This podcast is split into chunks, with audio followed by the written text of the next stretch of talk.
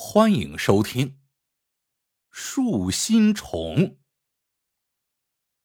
嘉靖年间，张瑞任桃城知县，他是位文人雅士，每到月圆之夜都会以文会友。这一天，张瑞又约了几位老友在府上相聚，时间到了，唯独缺了刘同生。直到黄昏时分。刘同生才匆匆赶来，一进门就喊道：“气死我了！气死我了！怎会有如此刁民？”张瑞忙问他发生了什么事。刘同生气呼呼的告诉大家：“今天他从家里出发，途经桃花村的时候，忽然闻到一阵异香，馋得他直咽口水。他循着香味找去。”一直找到了老秀才家，他问老秀才做了什么菜，竟然如此之香。老秀才说是炖了一条桃花鱼，他就跟老秀才商量，能不能买下这条鱼，他实在是想尝尝。但老秀才非但不肯，还把他给赶出了家门。大家听了他的遭遇，不禁哄堂大笑起来，说他如此之馋。竟为了一条鱼气成这样。刘同生摇了摇头，说道：“你们是没闻到那阵异香，若是闻到了，只怕比我更想吃呢。”此时，张瑞已命人摆好一桌酒席。这张瑞呀，也是个爱好美食之人，这饭菜做的是格外讲究。刘同生本已饥肠辘辘，但他只吃了一口菜，就放下筷子说：“自打闻到了那香味儿，再吃别的饭菜已是味同嚼蜡，难以下咽了。”张瑞放下筷子说道：“既然贤弟这么说了，那我定要去尝尝此味儿了。”说着起身就走，其他几位老友也忙着跟上。一个多时辰之后，他们坐着马车来到了桃花村边。突然，那马惊的一声嘶鸣，直立起来，险些把张瑞他们掀下车去。车夫大惊，忙跳下车来，拼命拉住缰绳。那马在原地兜了几个圈子，这才站住了。众人惊魂未定，凝神看去。不禁个个都惊得瞠目结舌。只见路边蹲着上百只猫，在月光下显得异常诡异。众人纷纷猜想，那马定是被如此的诡异情景给吓坏了。刘同生大声说道：“你们看看，这鱼该有多香啊！不光我被缠住了，这些猫肯定也是闻到异香才来到这里的。”众人都觉得他说的有些夸张，但眼前的情景却又是这般的匪夷所思。那马果真是怕了猫群，无论车夫怎么吆喝鞭打，都不肯再往前迈一步。众人只好下了车，往村里走去。走了一段路，却见路边又聚着一群猫，个个弓着身子，伸长脖子。使劲的嗅着，还不时的发出喵喵的叫声。张瑞好奇的问道：“这些猫在干嘛呢？”刘同生笑着说：“张兄，你有所不知，我画猫的时候曾仔细观察过猫的各种形态，这是馋疯了的样子。”他使劲吸了吸鼻子。叹道：“香，真香啊！你们闻到没有？这就是天下绝顶的美味呀！”张瑞也吸了吸鼻子，真有一阵奇妙的异香飘了过来，他不禁馋得咽了下口水。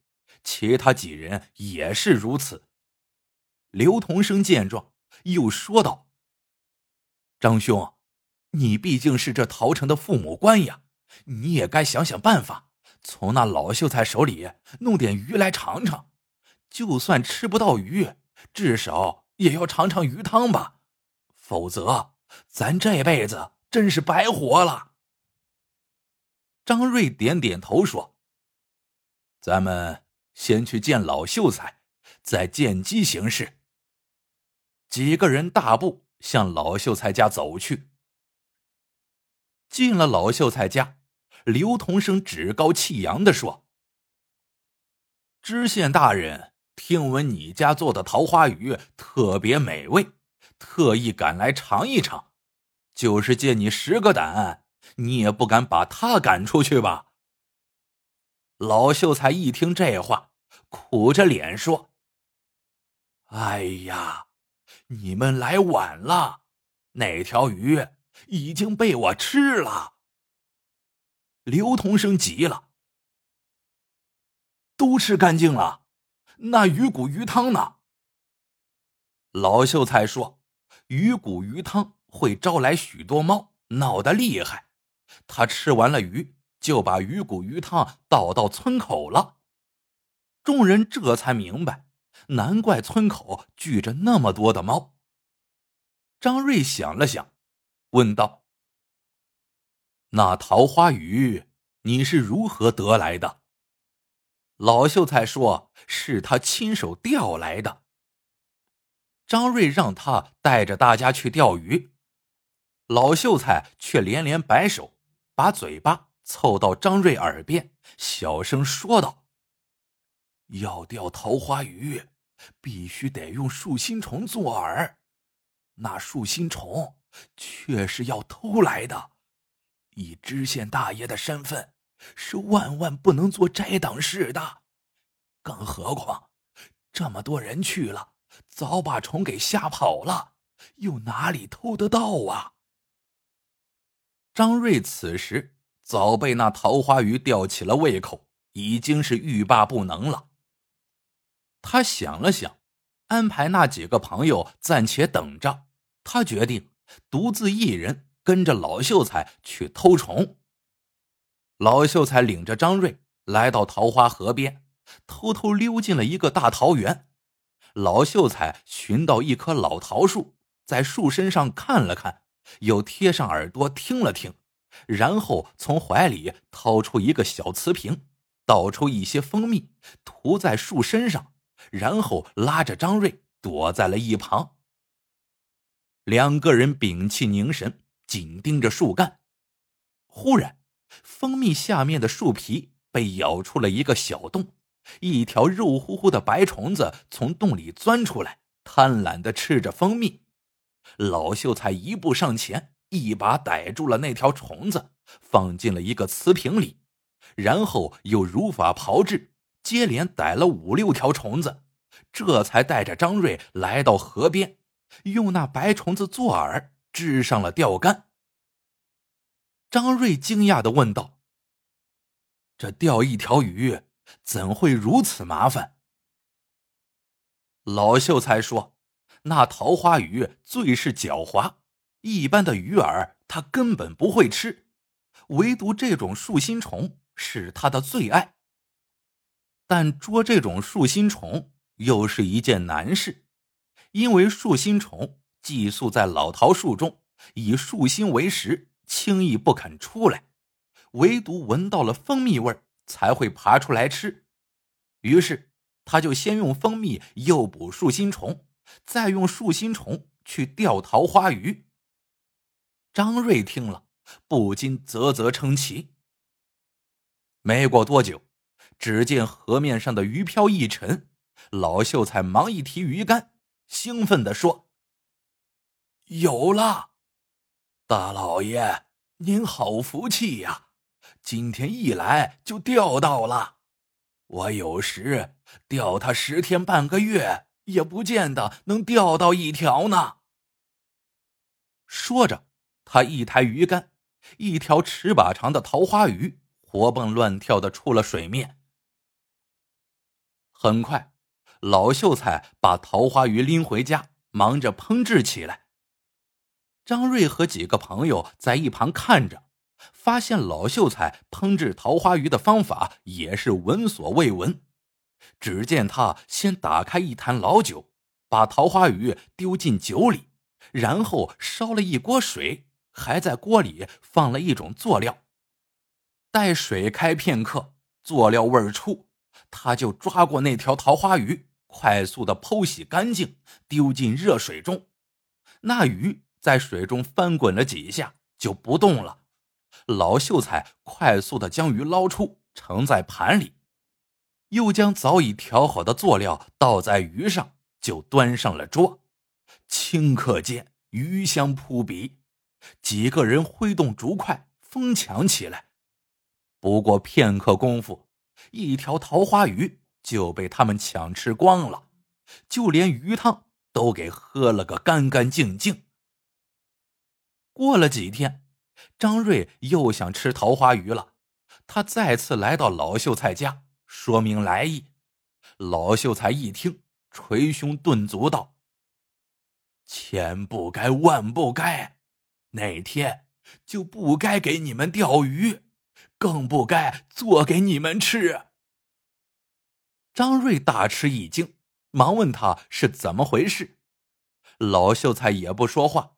领着张瑞出了门，来到桃园，却见许多古树都不见了，换成了拇指粗细的小桃树。他不禁愕然，忙问道：“这是怎么回事？”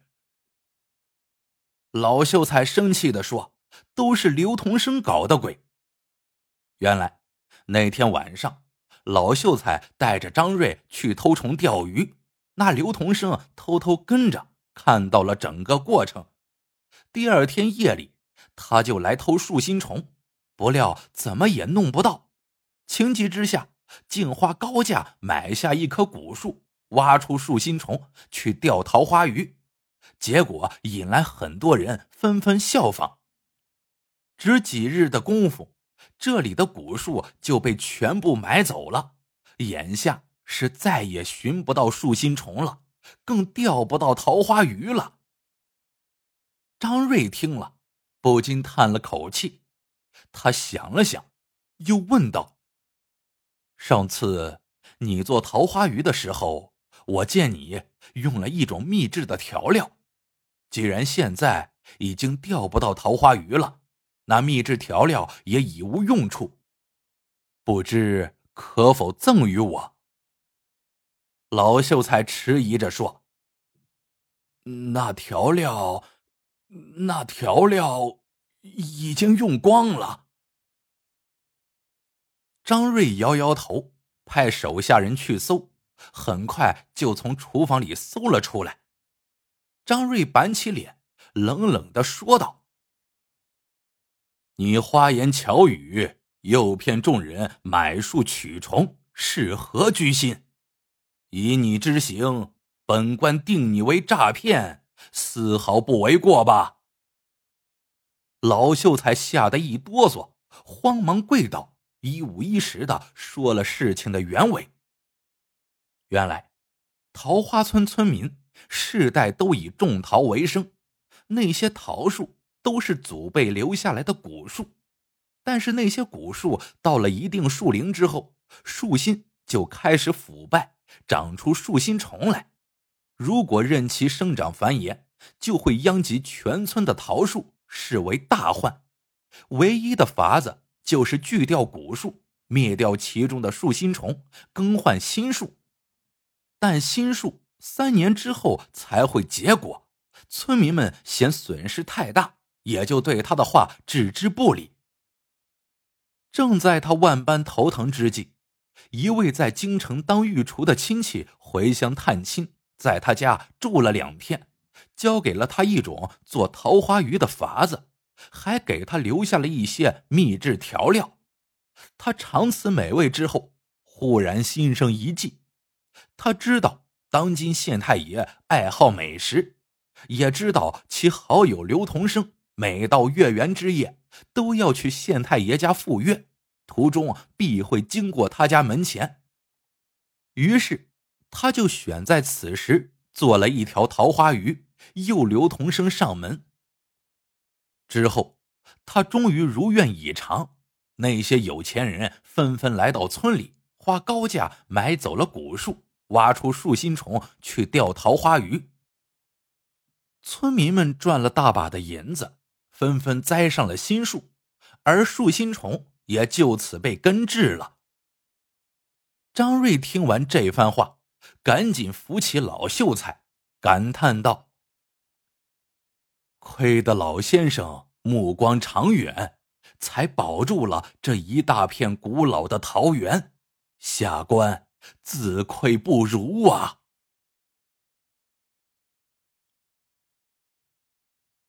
好了，这个故事到这里就结束了。喜欢的朋友们。记得点赞、评论、收藏，感谢您的收听，我们下个故事见。